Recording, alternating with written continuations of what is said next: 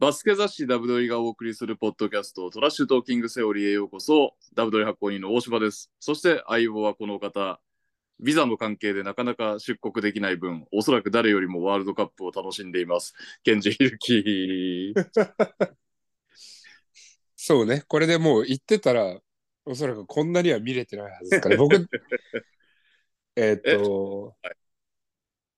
予選は半分ぐらい見てて、おお1次ラウンドは半分ぐらい見てて、2次ラウンドの上位組は全部見てて、ー トーナメントも全部見てます。すげえ全部？全全部見てる、あ全部見てるです。それはすごいっすね。まあもちろんその、あの、ちゃんと見てるやつと、はいはいはい。ね適当に見てるやつは差はあれど、うん。この満喫モードはなかなかスペインちゃうとできないでしょうね。そうっすね。なかなかね、多分自分のチームのし映像も見なきゃいけないから。そうですよね。うん、はい。そんなワールドカップですが、いよいよね、トーナメントも佳境に入っております。あの、というかもう決勝が決まったのか。えー TTT 自体もワールドカップスペシャルと言って3週目にもう入っうんで、まあ3週目も張り切ってやっていきたいんですが、先にちょっとお知らせ系2つ挟みます。1つはですね、帽子なんですけど、ようやく、えー今仕分けが終わりまして、うんえーえーっと、来週から発送部隊にもう投げて、順次発送しますが、ちょっとですね、時間、到着の時間がここに差があると思いますが、それだけはご了承いただいてと思います。えーそして、えー毎週ね、これやっていこうと思うんですけど、9月29日、ザ・ライズ、偉大さの追求、若き日のコービー・ブライアントを刊行します。ひ久々にね、ダブドリ以外の書籍を株式会社ダブドリから出すということで、うんえーフィラフィラデルフィア時代のコービー・ブライアントのお話になってます。えー、ね。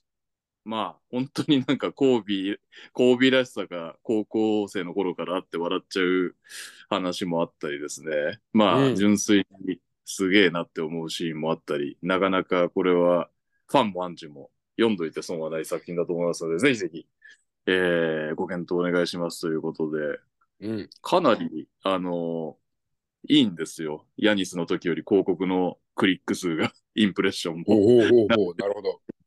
ちょっと売れ行きいいといいなと楽しみにしておりますが、ぜひぜひ、これを機会にね、えー TTD リスナーのそこのあなたも、ぜひ読んでいただけると嬉しいです。というわけで、うんこのニュース、まずはワールドカップの話からいきたいんですが、ワールドカップもトーナメントの前にちょっと日本の話しておきましょうかね。えー48年ぶり、自力でのオリンピック出場決定です。やったすごい。いやー、すなんか、冗談抜きで、あの、はいちょっと媒体向けにこう、喋ってるとかじゃなくて、本当に感動しましたね。感動しますよね。はい。いやー普通に、結構ボロボロ泣いたっすね。え、えど、カーボベルデ戦でですか？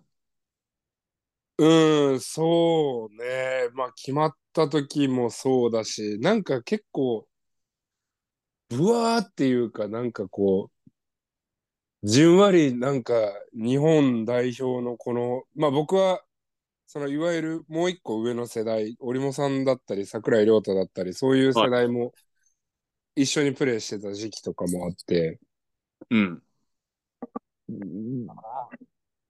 なんか、そういう歴史みたいなものとかがこういろいろ、あいやもうなんか日本も本当にちゃんと前に進んでる、嬉しいって。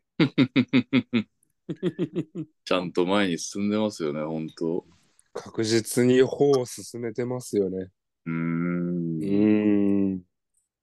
で、あのちなみになんですけど、うん前回の収録がベネズエラ戦当日ということで、一応ベネズエラ戦、カーボベルデ戦と、まあ、ちらっと振り返りますか。はいはいはい。えーっと、ベネズエラ戦は86対77で、うんこちらもあのフィンランド戦に続き、第4クォーター33対15で圧倒しての大逆転。勝利となりましたね。あれですね。ああ、はいもうまた、またこのいつもの日本の負けた、負けパターンかーって思わせてからのやつですよね。そうですね。はい。もうやだな、ツンデレなんだから日本代表。これ、あれっすね。もう、比江島選手がうんやばかったです。6本スリー決めて23点。第4クォーター17点、この試合でしたっけ？あ、それだ。そうそう、第4クォーター17点でひっくり返したというね。第4クォーター17点って稼働率尋常じゃないですからね。すごいっすよね。スリー、決めた6本のスリーも全部第4クォーターか。うん。あ、え違う4か。それはないか。17点だもんね。4クォーターだけでのこの期待値とかユーセージとかやばいでしょうね。ですね。うんでもなんか、今回こう、比江島選手、まあもちろんクリエイトだったり、あの彼の何もないところから何かを生み出すっていうのは、本当に今の日本代表で言うとすごく限られた選手ですね。し,、うん、しかできない中で、それもすごく際立ったんですけど、あの、スポットアップのショットだったり、キックアウトのショットをすごくか効率よく、今大会、割といい確かに。状態で決めれてるなっていうのは、彼の中でもまた新たなものなのかなっていうふうには僕は捉えてましたけどね。ああ、なるほどね。確確かにで結構違いますもんね。その、なんつうんですか。作ってもらったショットが意外と入んなくて、自分のリズムで打つやつが入るみたいな人もいますもんね。うん。でも両方ともすごく自分の持ち味だったりとか、貢献度が出てて、ですね。ねそうん、そうするとコーチとしても使いやすいですよね。いやたー、3歳ですか、比江島選手。33歳、新境地。うん。いやーそして僕はね、まあちょっと比江島選手ももちろんそうなんですけど、はい。タカちゃんですよ。タカちゃん。タカちゃん、ジョシュ・ホーキンソンがやっぱり、もうまあデータが好きな方であれば、今回ワールドカップに出場した、あのもう全選手の中でのこの彼の貢献度って多分トップ5に入ってるんですよね。うん。はい。うん。それぐらい、ただやっぱりまあ派手さはないから、うん。でもしかしたら見てる人によっては、あ、あそんなに大事なことをやってたんだって思われる方はいらっしゃるかもしれないですけど、本当に彼がね、すべて、しかもムラがなくすべての試合でコンスタントに活躍してるっていうのが、だからこのベネズエラ戦が唯一うん。知ってた得点みたいな感じですかうんうんね。うんうんまあ、ホーキンソン選手がね、ファールトラブルになったドイツ戦はもうその時点で終わった感ありましたもんね、ちょっと、正直。そうね。うん。うあの渡辺選手のどちらがかけてもやばいっていうね、そうです感じのゴシップありましたからね。うん。だからまあ、今後、だからパリ五輪に向けての期待値でいくと、そこのバックアップであったり、だからまあ、渡辺選手、川又選手、ね、うん。まあ、八村選手が来てくれるのであれば、もちろん彼はね、おそらくは30分近く出るでしょうから、八村選手来たら、すごいっすよね。ディフェンスリバウンドがちょっと物足りないとこと、うん。大きい選手がファールトラブったら一発で終わるところと、あと、うんハーフコートで比江島選手以外がクリエイトできないところと、なんかその3箇所、一気に一人でちょっと解決できますもんね。うんいや大きいですよね、これはね。でかいですよね。しかも渡辺選手も3番やれるし。うんあのー比江島選手のあのスリーポイントのセレブレーションというかあるじゃないですか。はいはいはいはい。あの3のポーズをこう前に出すやつ。はい。あれは、うなんか、噂によると、プロレスラーの方を何かこう、ではオオマージュして、え、あ、違うんですか？あれ、俺がギャグで似てるから貼っただけで。あ、あ違うの？のミケル・ブリッジスって、うん。あの、ネッツの選手。うんで、うん。渡辺裕太選手とも同僚で、うん。多分そこから来てるっていう話でしたね。なんかあの、あスポーティングニュースあっちが先はいなんですか？あっちが先。あ、あでっちが先なんですか？なんか野球、スポーティングニュースの記事を読んでくれると、皆さんちょっと深くわかると思うんですが、僕もうろ覚えで申し訳ないですけど、なんか、ミケル・ブリッジスが野球が好きで、うん。なんか野球のセレブレーションかなんかをヒントに、あのスリー前出しながら首振るやつを思いついてやってるみたいな。えー、で、テク取られたんですか？あ、なんかテク取られてましたね、それは。うん。相手ベンチかなんかにやってね。で、しかも、あの、ミケルだけじゃなくて、他の選手もやってたから、はいはいはい。ちょっとなんか今、ブームが来てるんかなと思って、あ、なんだ、俺は比江島がパイオニアかなと思ったのに。残念ながらミケルでした。なるほどね。比江島パイル、確かになんか、こういうワールドカップでね、いきなり大活躍とかかましたら、セレブレーションが世界に入る可能性があるのか？でも、比江島選手以外、そんな個性的なセレブレーションやってる、まあ、富永選手がね、舌出してますけど。うん。なんか、セレブレーションのこの、ぎこちなさすごいっすよね。あの、まあまあ、なんか吉井くんとかはもう高まってるから、だいぶ気持ちが高まってるから、割と自然なんですけど、はい。はい。まあ、言ったらまあ渡辺裕太選手とかもたまに。すごいやっぱお客お客さんがこうなんて言うんだろうな。自分から前ま前へ前へもう新しい何かをやるとかこう自分発信でやるっていうのはねなかなか難しかったりするから日本って。はい。特にまあ全てのお客さんががっつりスポーツファンがっつりバスケットファンじゃない可能性もあるじゃない日本の会場って。はいはいはいはい。だから、ね、渡辺選手とか、あの、まあ、多分今日本代表に入られてた選手たちも、本当多分お客さんを選手発信で巻き込もうとしてる感はすごかった。うんうんうんなるほどね。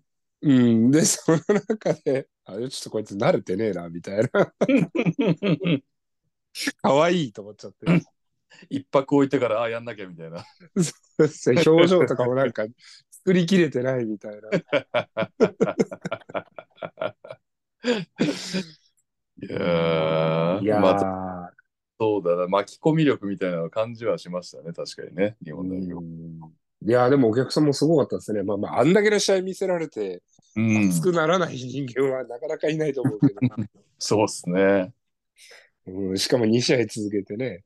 はい。うん、まあ、あとあれか、まあ、ここでね、またなんか、プレミアどうなんだろうって感じなのが、うん、ありがちな、ね、カメラ持ち込める持ち込めない問題が結構いろんなスポーツであるとうん、思うけど、今回は持ち込めないっていうことで、割と観客の絵面的にはこう、盛り上がり系うん、うん、うん。が取れたんじゃないかっていう話もありましたよね。えっ、と、それはだから、もうカメラガチガチ構えてないで応援ししろよっていうのが良かった方向に行ったってことですか？よかった、いい方向に転んだと。うん、うん、うん、なるほどね。ただ B リーグの場合はね、結構カメラを楽しみに行く勢かなりの人数いるんで、まあ、ここからどうなんね。あと、だからね、うん、カメラの性能がめっちゃいいじゃないですか。うん、だから本当になんかその肖像権的な問題もこう発生していくんじゃないかぐらいみんなもうこう綺麗に撮れるんでね。どうなっていくんですかね、プレミアも。うん、どうなっていくんでしょうね。まあ、その辺のルール整備も、いつかはね、しなきゃいけない。まあ、だから、昔出待ちが OK で、今がダメっていうのと一緒で、はいはい。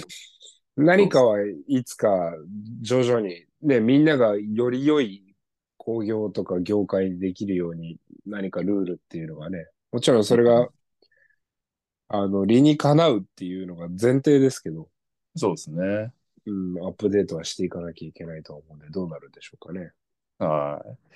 ああと、そっか。で、カーボベルデ戦は80対71で勝ったんですけど、これは逆にうんまくられそうになったのをキリキリ耐えるっていう。うん、しなんか、胃が痛い試合でしたね。はい 何やってんだよっつって。このままやられてしまうのかっていやいや、なんとか勝ちましたね。うん、でもなんかやっぱり僕がまあ なんか自分の株を上げようとしてるわけではないですけどはい。僕やっぱりずっと言ってたのがあのフィンランドとかベネズエラまあオーストラリアドイツもそうなんですけどはいやっぱもうガチガチに多分殴り合いしないとそもそも土俵に登らないうん。殴り合いした上で核変に入るみたいなはい。のがすごく必要だったんですけど、カープベルデの方が、すごくこう、整理されたバスケットをしようとする。で、そのクオリティっていうのが、あの、そこまでバカ高いレベルにあるわけじゃん。まあ、えっ、と、レベルが高い高くないで言うと、まあ、ワールドカップに出てる全チームがレベルが高いからあれなんだけど、はあの、日本とい。うん。そこまで、えっ、と、強度であったり、精度っていうのが乖離してないという言い方が正しいかな。うん、なるほど。うん、テテンポだったりとか。だから、カーボベルデに関しては僕はすごくやりやすいだろうなっていうのは試合前からずっと言ってて、うん。うん。だから逆に最後、まあ、最後、おおちゃんと、ちゃんとしてくれよ、大丈夫かと思いながら、まあ、最後して、締めてくれてよかったですけど。まあでも、殴り合いバスケに行くと、こういうことっちゃこういうことっすよね。いい、いい、ガガっていけるクォーターと、入んなくて終わるクォーターが、まあうん出てきちゃういがちってことですよね。安定しないというか。うん。ただまあ、殴り合いバスケ、まあ殴り合いバスケっていう言い方があれなんで、説明をすると、えっと、その期待値の高いシュートっていうのが、日本は今すごく限られてるバリエーションが。はい。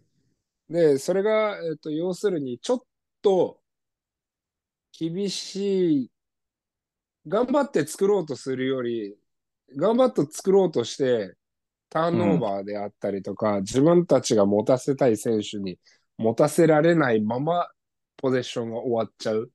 うん。よりかは、すごくこう、限定的にトランジションでちょっと苦しくても期待値の高い、えー富永選手であったり、えーっと、富樫選手であったりとかがどんどんスリーポイントを放っていくはい。とか、河村選手がちょっと無茶なワンオンワンであったりとか、っていう、あとはまあ馬場選手であったりとか、えっと、渡辺選手が、だいぶ、本来の彼らのじゃあ自チーム、自分のクラブでのプレーうん。よりかは、もう一個欲張ったプレーっていうのが、はい。せざるを得ない。せざるを得ない。それを変に作ってしまうと、逆に期待値が悪かったりとか、今度はターンオーバーの リスクを高めてしまう。はい。がゆえに、ああいった殴り合いバスケに持ち込まなきゃいけない。まあ、あとは相手のテンポっていうのを、彼らのテンポでやらせないっていうことがすごく大事。うん。まあ、言い方、日本語で置き換えるのであれば、自分たちの土俵に持ち込むというか。うん。うん。まあ常にそのカーボベルデが整理したバスケをやりたいんであれば日本はずっと混乱させていくみたいな感じですよ。うんうんうん、で、そこがね、やっぱり良かったですね。あの、その殴り合いがちゃんと功を奏したというか。いやでもすごいっすよ。やっぱりあれだけやっぱなんつうんですか女子の時にねなんかもう、うん。ビババスケ最高峰だ素晴らしいホーバスみたいな感じだったのを、まあ、やっぱり女子より練習も少ないので、そこまでは戦術いけないだろうって中で、じゃあ世界で勝つにはどうしたらいいんだっていうので、このバスケを選んで、さらに勝ちを 3, 3つも拾ったんですからね。すごいですよね、本当このバスケにはい。行かないとか勝ち筋が少ないよというのを周りに理解してもらうことであったり、うん。実際まあそのやりきる胆力であったりとか、はこれは、だホーバスさんの戦術云々っていうよりかは、それをプランを提示して勝ち筋を見出して、周りを説得させた、もちろん選手たちも含めて、それがねすごく大きな功績だなとは思いますね。うんあの、いくらこう、絵を描いても、周りがそれを良しとしなければ、選手たちがやってくれなきゃ、もしくはうん。協協会がそれを承認してくれなきゃ、ね、うん。そもそもそこには登れなかったわけですから。まあそれこそね、ダブルにくれた時にひるきさんがインタビューで言ってましたけど、バスケは10点の戦術を7割でコミットメントを選手するよりは、7点の戦術、10点、10点のコミットメントの方が強いという話されてました。うん。なんかまあ選手たちの顔色がやっぱりね、どれだけ話されてても死んでなかったのはもしかしてそういう、もう僕らは生きるも死ぬもこのバスケで今大会はやり抜くっていうの、やり抜くっていうのが、はい。えー浸透してたのかもしれないですしね。そうですようね。ん。いや、本当になんかどの選手もしっかりと持ち味も出してましたし、チームに貢献してたような感じはしますね。まあ、特に目立ったのはやっぱり河村選手、比江島選手、うん。渡辺選手、富永選手、ホーキンソン選手、このあたりは確実にパリもいるんだろうなといううん感じしましたがね。そうですね。まあ、なんで、あとは、その、バックアップの部分であったりとか、うんもう少し何かゲームチェンジャーみたいなものであったりとかうん、が、パリまでにそうですね。用意できると、うんああとはもう何としてでも日本協会を、日本協会はもう、署名でもカンパでも何してでも八村選手を試合に出させろっていう。いやー、出てほしいですね。八村選手ね。ちょっと前向きなコメントというか、ね、うん。今まであんまり代表のことについてつぶやいてもらったけど、おめでとうみたいなのもあったので、うんうんうん。出てくれることを信じてという感じですかね。そうですね。いやー、どうなるかな。もう楽しみだな。組み合わせいつ出るんだろうな。もう楽しみだな。でもパ、やばいですよね、本当にパリ、五輪のあの、なんですか、えっと、メンツ？うん。すでまあ、日本と南スーダン以外が、もう世界のスーパー強国ばっかっていう状態で、日本はね、アジア1位を取れたんで出れますと。うん。南スーダンもアフリカ1位を取れたんで出れるんですけど、あ、でもオーストラリアもオセアニア1位で出れるのが、うん。だけどっていう話なんですよね。それ、うんまあ、オーストラリアはそもそも強いし、だから、うん12カ国しか出れないオリンピックの10カ国はめちゃくちゃ クオリティが やばいっていう。うん。えっ、と、で、アメリカがあれか、アメリカ大陸はアメリカ、カナダで決定しちゃって、彼らも出してくるし、ヨヨーロッパも決まったんじゃない？っていうか、まあ全部決まったんじゃないですかね。その1位枠みたいなのは。で、うんフランスは確定してて、みたいな。そうですよね。パが何国出れるの ?4 つっすか？えーっと、どこに俺なんかそれつぶやいた気がするんだよな。4いやつであればスレ、スロベニア、ドイツ、ラトビア、リトアニアですかね。あ、セルビアもいい。うんいや、すごいっすねサッ。カーとドイツ、ドイツとセルビアか。うん。まあ何にせよやばいな。でこれでリトアニアとかサボニスとか戻ってきちゃいますからね。そうですね。だから、まあ、いろんな選手が、おそらく、まあ、日本代表の八村選手もそうでしょうけれども、いろんな選手が、まあ、オリンピックならもうちょっと、これは選手出さざるを得ないみたいな感じで、NBA のチームも根負けしてくれるかなというのがあるんで、大体特にアメリカはそういう風習っすもんね。その、そもそも FIBA って何？ワールドカップって何みたいなノリっすもんね。うんあオリンピックうんやろうかみたいなね、うん、いう感じをひしひしと感じますね。アメリカの。なんなんで、まあ、この、えー8チームが、えー決まったと。うん。えーオリンピックに出る8チームがすでに決まった。で、はいあとの4チームは、えー OQT、まあえー Olympic、えー Qualifying Tournament という最終予選に出場するのですが、ここからの4枠なんですが、なんとこの4枠が、はい。えースペイン、ブラジル、スロベニア、ラトビア、ギリシャ、バハマ、クロアチア、ポーランド、イタリア、ニュージーランド、モンテネグロ、リトアニア、フィリピン、ドミニカ、プエルトリコなどなどなどなど、ここから4強に入るのはやばいっすね。やばいっすよね。てか、なんかそもそもこの OQT にすら、うん。アルゼンチンとか、うん。えートルコとか、うん。いないっていう、なんか、ちょっと前までめっちゃ強かった2国がいない。恐ろしい。うん前回は 優勝国のスペインとかも OQT に回るっていう、やばいっすね。うーん、すごいですよね。まあでも、この、まあさっきのオリンピックだったら、あの、NBA 選手も結構出てくる風潮があるみたいな話でいくと、はい。今回僕スペイン代表見てて、やっぱりポイントガードがすごく若い子がうん。素晴らしいんですけど、まあいかんせんやっぱり若いんですよ。はいはいはい。19歳。はい。うん。これでルビオが復調してくれると、結構スペインは、僕は穴がないなっていうぐらい素晴らしいバスケットをしてたんで、ああ、そうなんですね。うん。これも楽しみだし、あとは、えーバハマ。バハマって何って思われてる方がいらっしゃるかもしれないんですけど、はい。え、えー選手がね、実は選手層がまあまあえげつなくて、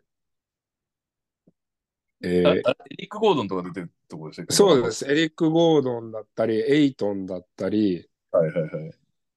結構 NBA 選手ね、5、6人いたんじゃないかなっていう。でえっと、まアルゼンチンが OQT に回れなかったのははい彼らのせいなんで、はいはいはい。こいつらがかましたせいなんで、なんかでもバスケ後進国の特例措置みたいなのもあって、幾何的なものが増えてるとかって話も聞いたな。ちょっとしっかりまあ調べて。そうですね。。うん。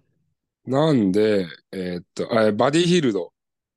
うん。うん。で、あとは、これに、えークレイ・トンプソンのが出るんじゃないかっていう。だまあ、ほぼ確定っぽいんですよね。出るのが。うん。で、あとはまあ日本でもプレーしてたタバリオ・ミラーであったりとか。えーうん。これはね、結構ね、面白いんですうん。よ。で、まあ、クロアチアもそうだし、うんこれはね、いろいろと。で、もちろんブラジルとかも、今回ね、怪我があありましたけれども。ブラジルね、そっか。ネトがいなかったんですよね。うん、だしブ、ラジルも頑張ってね、カナダに勝ったんだけど、ラトビアにはたね。そう。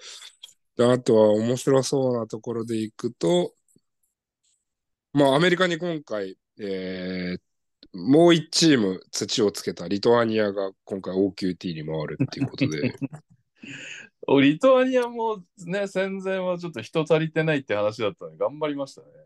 うん、なんかユ、ユーロリーグ系の選手が4人ぐらいいなくて、さらにサボニスもいないから、うん、だからもう、次、オリンピックフルメンバーだと4人ぐらいグレードアップするっていう 予定になってるそうで。まあ、その前に最終予選をね、勝たないとあれだから。で、まあ今回一番、もう間違いなく今回のワールドカップの一番のサプライズ、シンデレラチーム。これはもうはいラトビアに間違いないので、もう間違いなくラトビアだったんで、で、ラトビアもオルジンギスが出てなくてこれなんで、ですね。うん、だからラトビアのポルジンギス、あとはギリシャの、えーヤニス、うん。この辺とかも OQT に出てくるともう地獄絵図なんですよね。ですよね。ギリシャ、うんあの、まあ、うまいんだけど、そこまで爆発強くないウォーカップっていう幾何枠が出てましたけど、本来はタイガー同士が幾何枠でいるはずなんで、これでじゃあヤニス出んなら出ようかなみたいな感じだったら、いきなりなんか平均50点ぐらい 増えるんじゃないかぐらいの。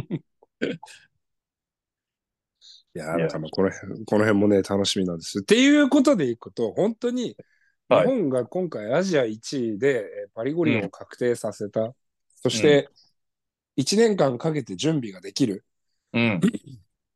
で、まあ、組み合わせとかも、えっと、割と早々に出るでしょうから、はい。その組み合わせが出て対戦相手もこう自分たちが予選を戦いながらではなく、もうそこのチームに対してしっかりと準備ができるっていうのは、うん。これはアドバンテージに他ならないと思うんで、これ、まあその準備ね、対戦相手に合わせた準備もあれですけど、こ、このまんまのスタイルはやっぱりいかないんですよね。八村選手が入るかどうかによってだいぶ変わるでしょうね。ああ、そっか。八村選手が入ると、はい。うん先ほど言ったように、うん。あの、リバウンドの部分で戦えるようになったり、はい。うん。あとはまあその通面の部分だったりで、八村選手にウェイトを割かなければいけない分、じゃあボールハンドラーがもう少しペイントに触れる回数が増えたりとか。うん。うん。で、それが出てくると、今度は周りのディフェンスが対応しなきゃいけなくなって、じゃあ余計なヘルプに行かなきゃいけない、もしくは収縮しなきゃいけないっていう中で、富永選手、渡辺選手、比江島選手、富樫選手、まあ、うん。あとは、えー今後、その、ロスターのローテーションのもうちょっと後ろの選手たちのスポットアップのシュートだったりが、もっともっと確率よく貢献度が増えてくるっていうことも期待してですけれども、そういったところも、もっと良いシュートを見れるようにはなると思うんで、なるほどね。うん、がらりとゲームが変わると思うんですよ。うん。うん。なので、まあなんで、えっ、と、八村答えでいくと、八村選手が来るのであれば、殴り合いをしなくて済むようになるんで、うん。うん。まあだから、ある程度その走るっていう方向性は変わんないだろうけど、ちょっとうん。こう改善の仕方が変わってくると？え、じゃあ、あれですか？八村選手来なかったらもう、このノリでオリンピックも。いや、あるんじゃないですかね。なるほどね。うん。うんまあ、いや1年間でどうね、選手たちが、今回のことで、あの、本当に、ベネズエラ戦、カープベルデ戦、選手たちがチームとしてすごく成長してってるなっていうのは、これは試合をね、あの、5試合全部見た方は同じことを思われるかなと思うんだけど、すごくチームとしての成長も見られたし、選手たちの引き出しだったりもすごく増えてってる感じは僕は、うん、見受けたんで、ど。はい。まあだから1年間でどうなるかっていうのはもちろん見ものではあるんですが、うん。うん、なるほどね思いま。すね。はいあ。まああとは選手たちが健康で入れるかっていうのもね、まあ、そうなんですよね。それはね。うん、うん。うん、まあちょっと言霊っていうのがあるからもう余計なことは言わないようにはしておきたいんだけど、確かにフルメンバー、だ八村選手以外はフルメンバー、だなことないか。ヒュー選手とかが怪我したのか。うん、うん。まあ、それがね、さらに、まあまあまあ、やめときますか。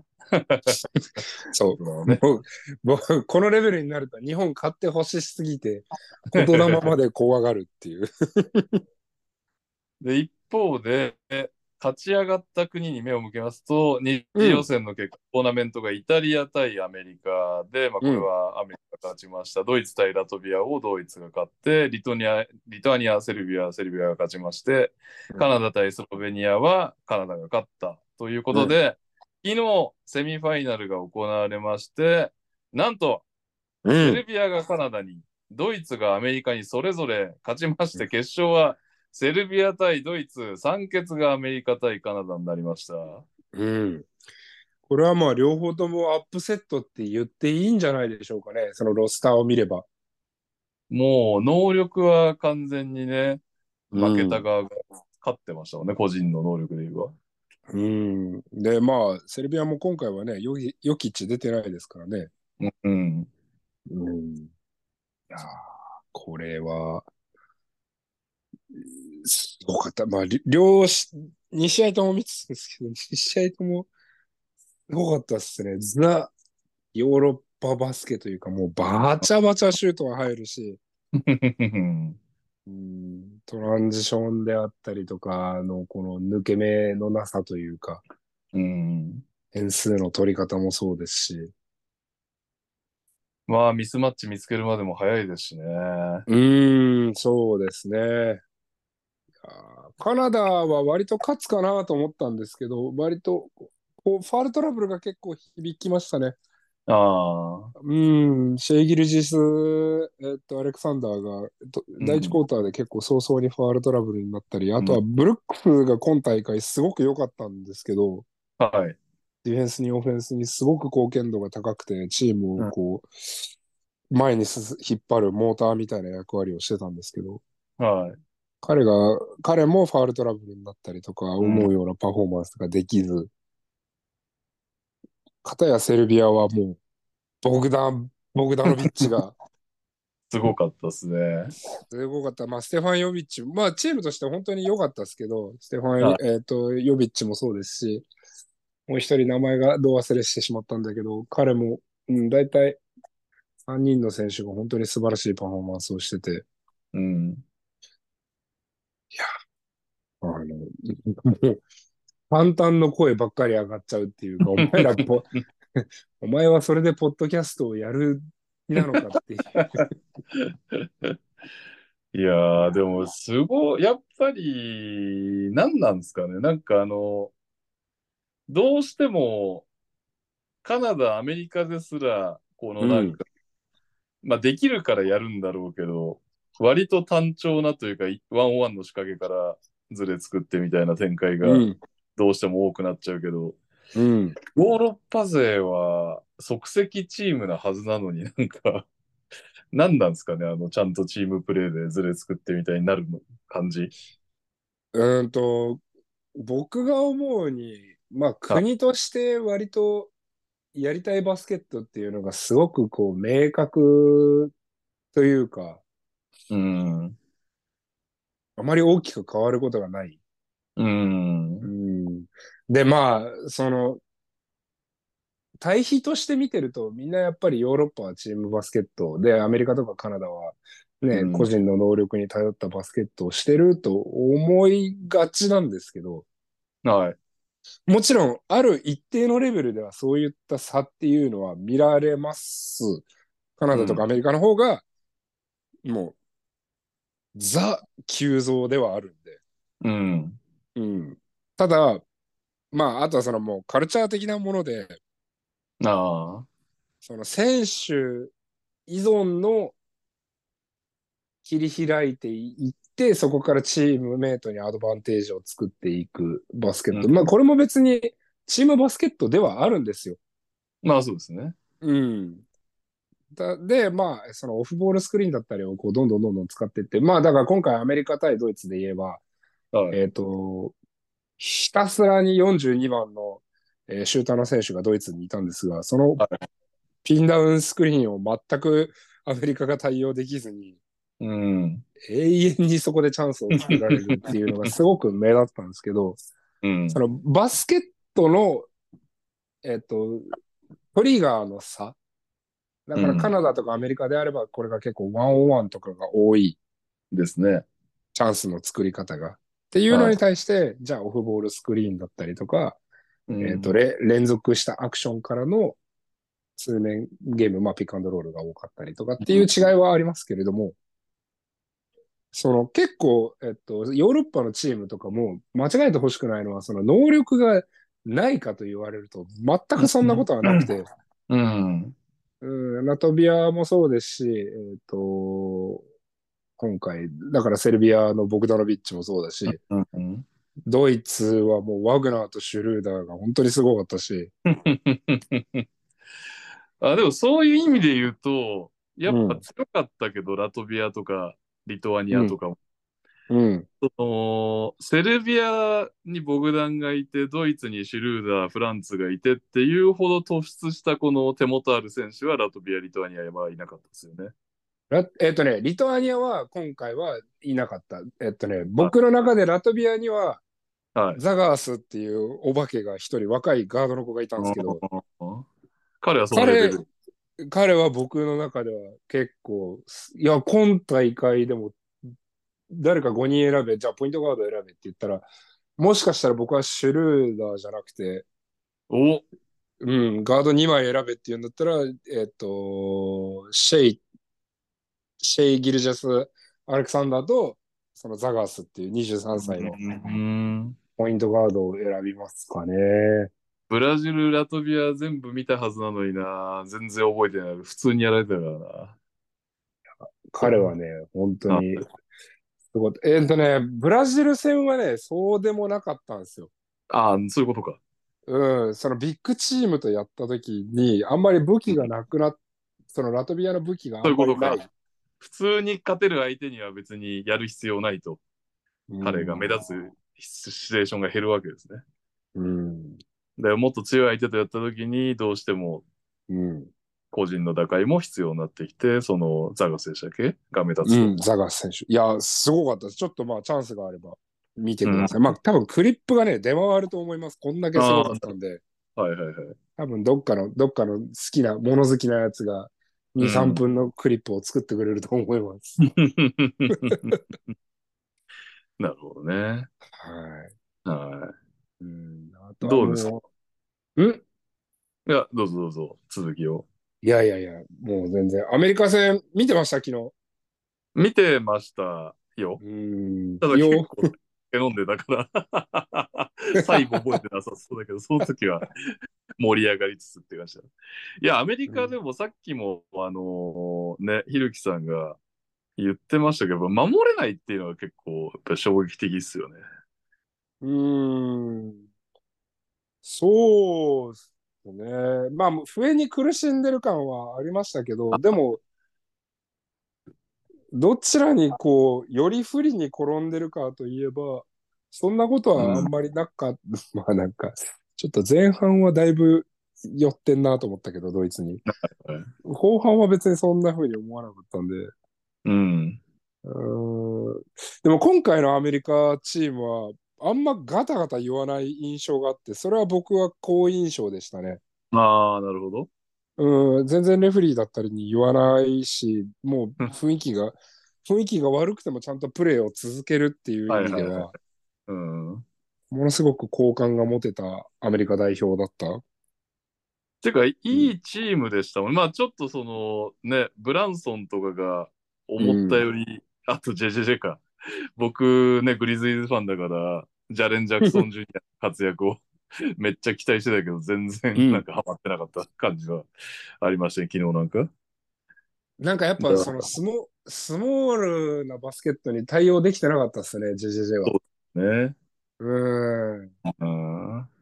スイッチしなきゃいけないところを結局、はいはいはい。対応できずに、まあ、プレータイム自体もやっぱり制限されてましたしね、そんなに試合に出せない状態にうん。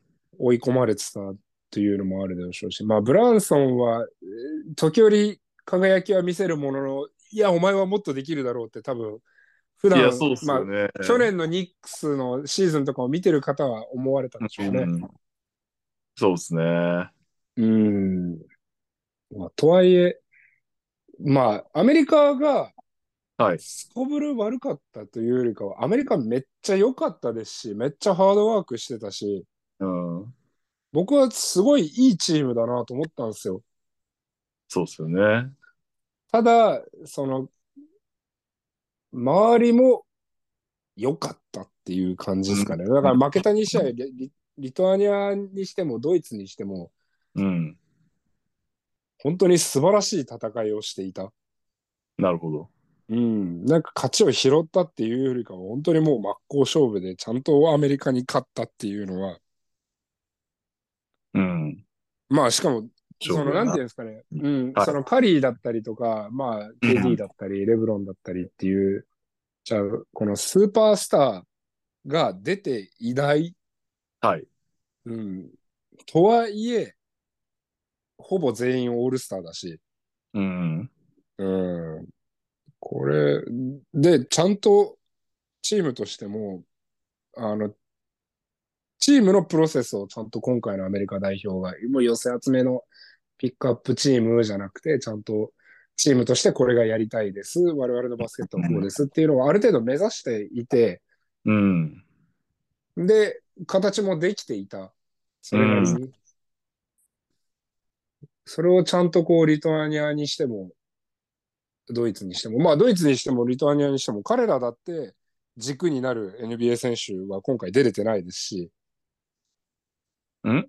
あ、え、どこ、どこですか？リトアニアはまあ、ね。うん。えっ、と、ドイツはインサイドの子が一人出てないんじゃないかな。ああ、うん、誰だ？えっ、と、ク、クレーバーだっけ？ああマキシクリバー。はいはいはい。うん。で、そう、だから彼とかも出てないのはね、それは別に条件は一緒だし。確かに。うん。だからそういったことで考えると、本当に世界のバスケットっていうのがいろんな国で、いろんなスタイルが模索されるとともに、レベルがもう本当により狭まってる、拮抗してきてる。うん。本当っすよね。確かになんか北京の時はメンツが微妙だったからっていうのもともとそもそものこれは大丈夫なのかみたいなメンツで言ってたから負けても衝撃なかったけど、今回のメンバーって結構若手の中からいいの拾いましたもんね。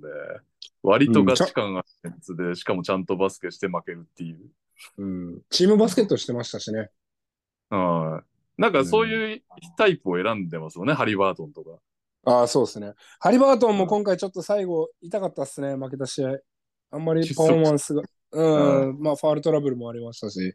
うん。うんあんまりペイントもタッチできないし、長距離砲外してるシーンが目立っちゃいましたよね。そうね。あの、ハリバートンが結構僕はセカンドユニットをだいぶ引っ張ってる印象があったんで。うん。うん。まあ逆に言えばね、リーブ、オーステン・リーブスが今回の準決勝は出来すぎだったんで、ああ。うん、それがなければもうちょっと、もっと、で、えっと、誰だったっけ ?10 番のアントか。アンソニー・エドワーズ。はやばかったっすね。やばかったっすけど、でも彼のベストパフォーマンスではなかったと思うんですよ。うん、そうですね。はい。うん。だ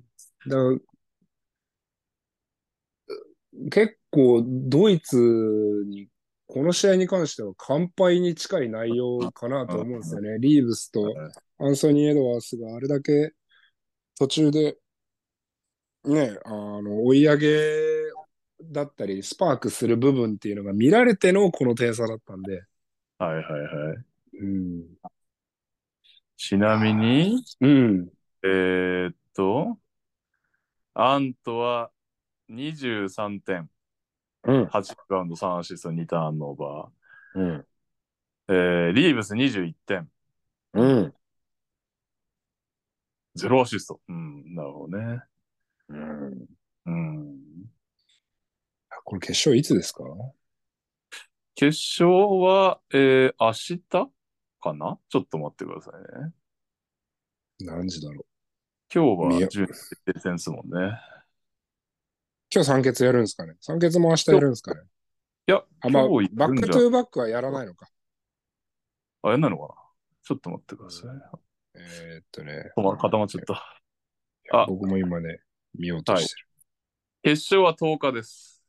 10なるほど日日曜9時40分。うん。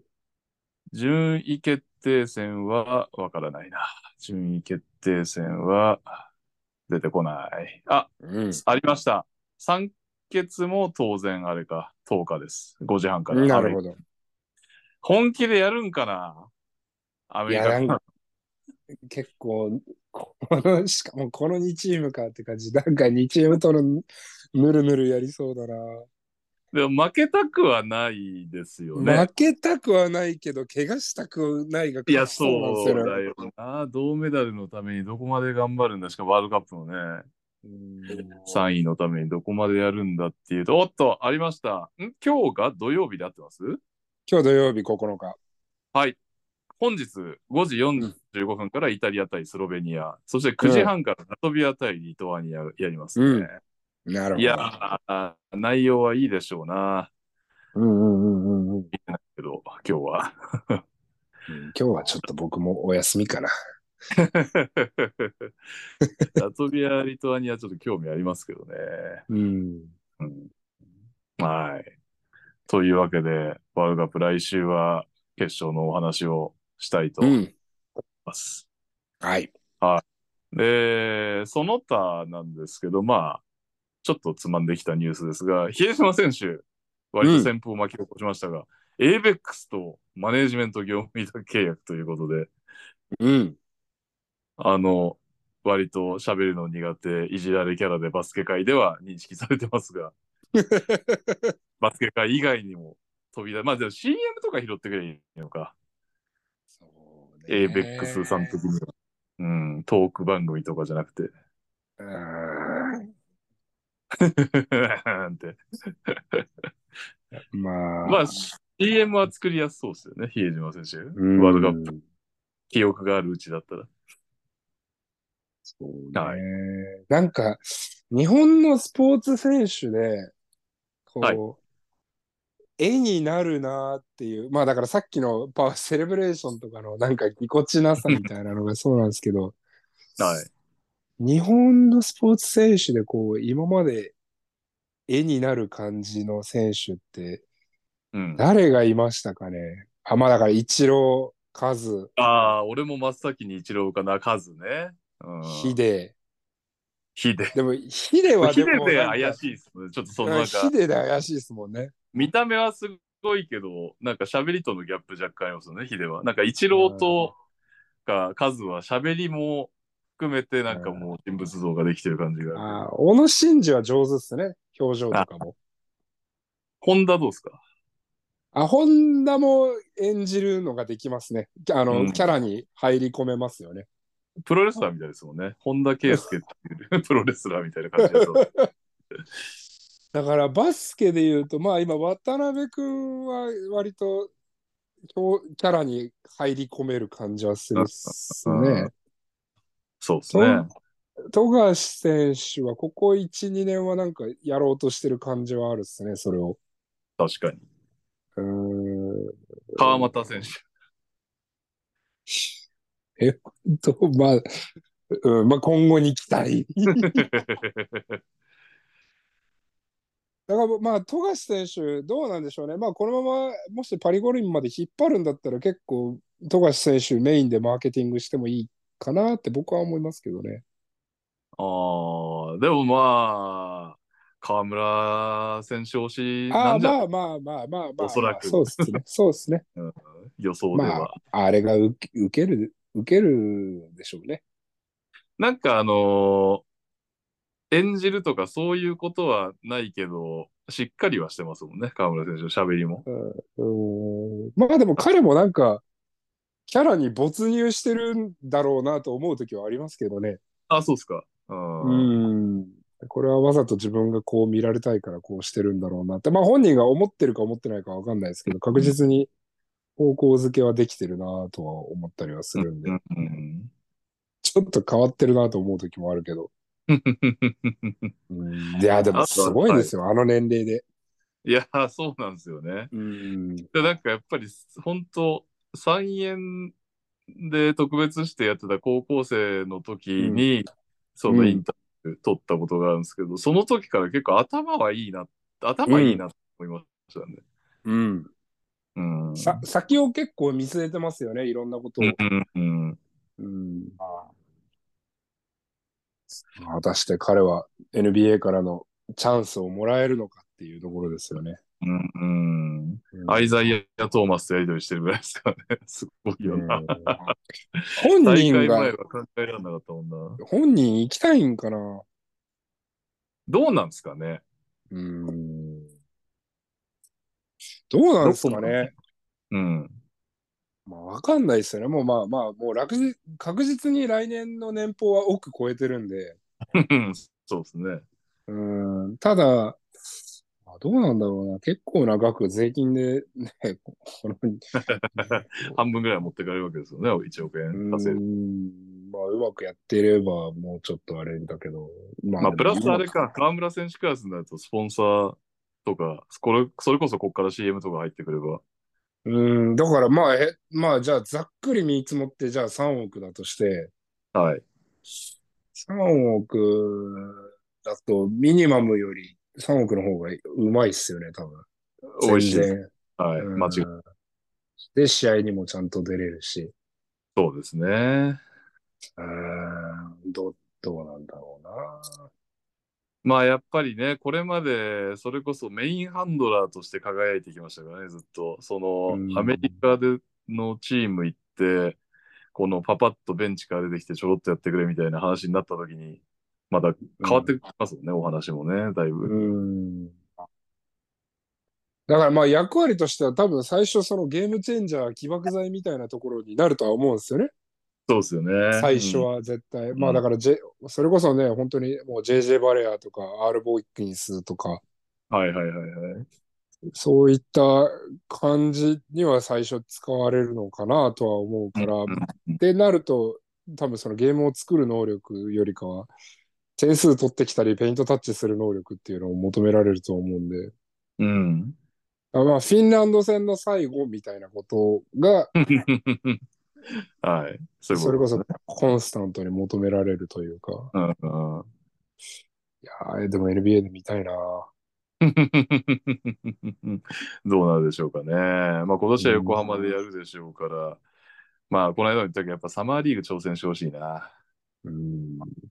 ただ、あれなんだよな、結構パリ五輪との日程が、サマーリーグ出てる間、ひょっとしたらホーバスさんの合宿の期間かもしれないですね、時期的に。うんあ、ホーバスさんも売れるじゃないですか。空売りできる 選手じゃないけど。ああ、そうですね。はいあ、ホーバスさんの話、ちょっと、いや、もう、また、また炎上しするんだけど、どこからともなくこういう人間が湧いてきて、あの、河村くんに葉っぱかけてたシーンがあったじゃないですか。あ、どうなんでしたっけ？えっ、と、いや、もうそれは言い訳できてないみたいな。ああー、はいはいはい。で、これをまた、もうハラスメント勢が、うん。これは許しちゃいけないみたいな、これはもう暴言だ。もちろん、あの、いい意見もいっぱいあったの。こういうリーダーが必要だとかう、んうんこれぐらいはスポーツの世界では当たり前だとか、うんうん。まあでもまたハラスメント勢が出てきて、そうなんだ。いや、もうビャービャービャービャー言ってっから、もう本当にこの、ああと思って、なんか、もちろんね、全体がそういうわけではないんだけど、もうああいう声がもう少しでも出てくるあたりで、しかもなんか1個とかじゃないから、割と一定数生存してるから、それが。まあだからスポーツマジで知らない人にも届いたってことなんでしょうかね、今回は。ああ、まあそうだな。ポジティブに考えたら、まあそういうことなんだろうな。なんでもな、僕が恐れてるのは、結局、はいえっと、日本って、うん。海外と日本の違いって、僕はその、えっと、告発した側が非常に有利な世の中だと思ってるんですよ。日本社会って今。ああ、なるほど。はい何にしたって。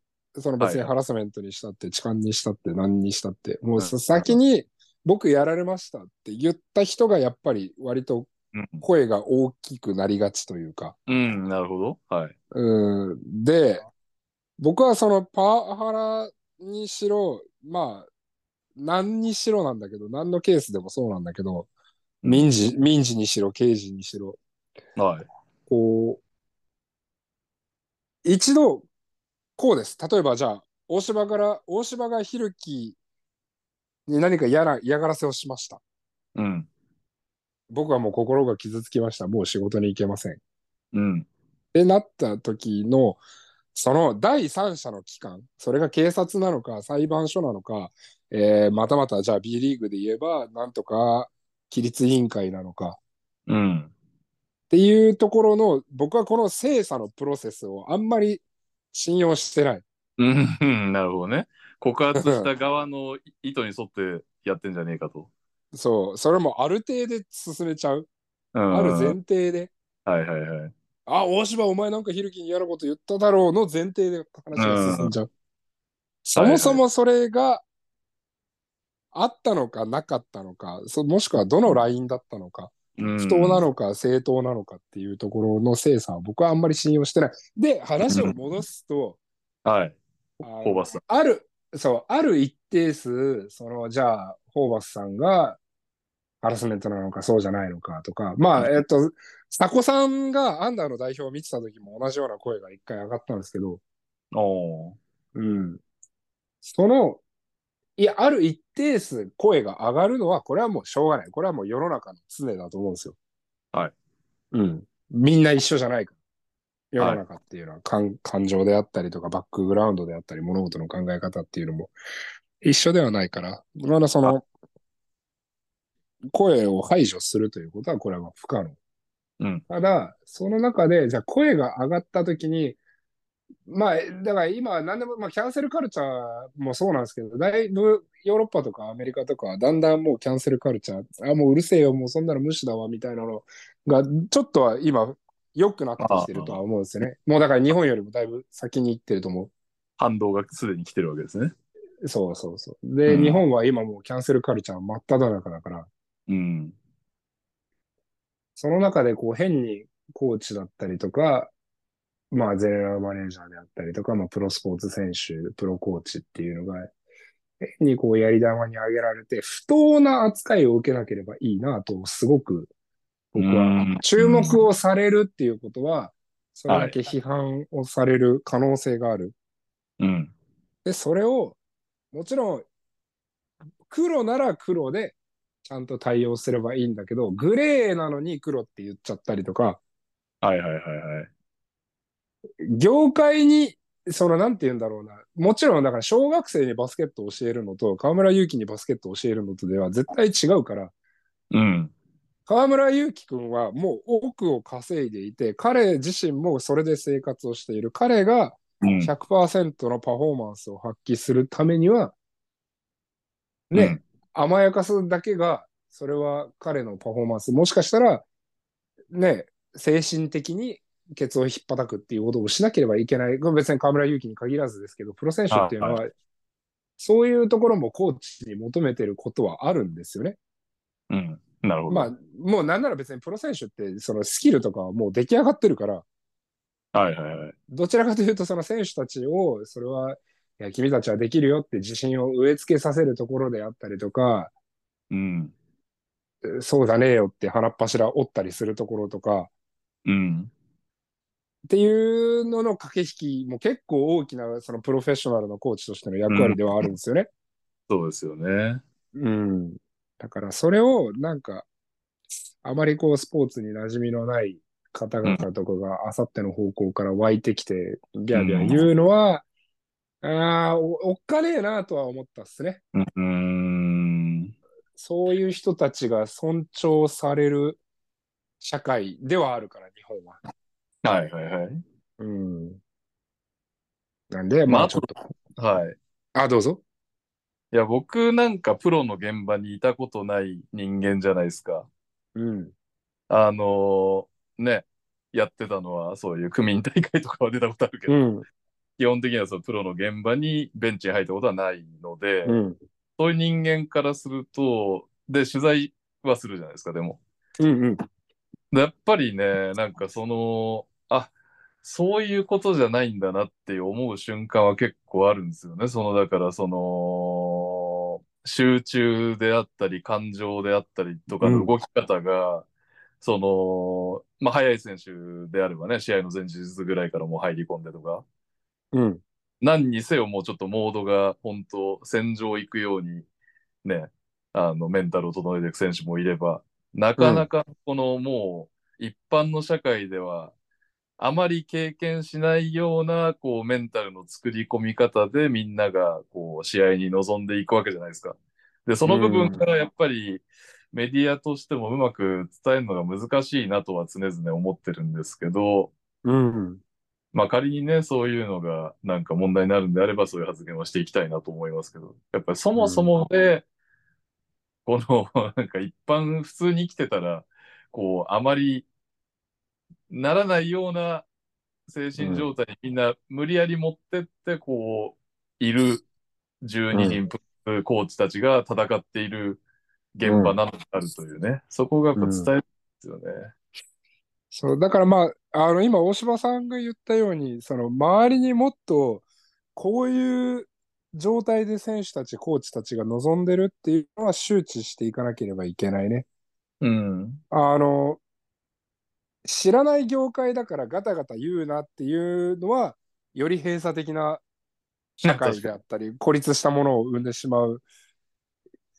反発も強そう。なこと言っちゃうと。うん、そうそう。だまだ、まあでも一番簡単なのはそうで、いやもううちの内部のことなんだからほっとけよ、まあわかんねえだろ、お前らには。っていうのは、いやまあもちろん選手たちは絶対思ってるんで、一般の人たちには。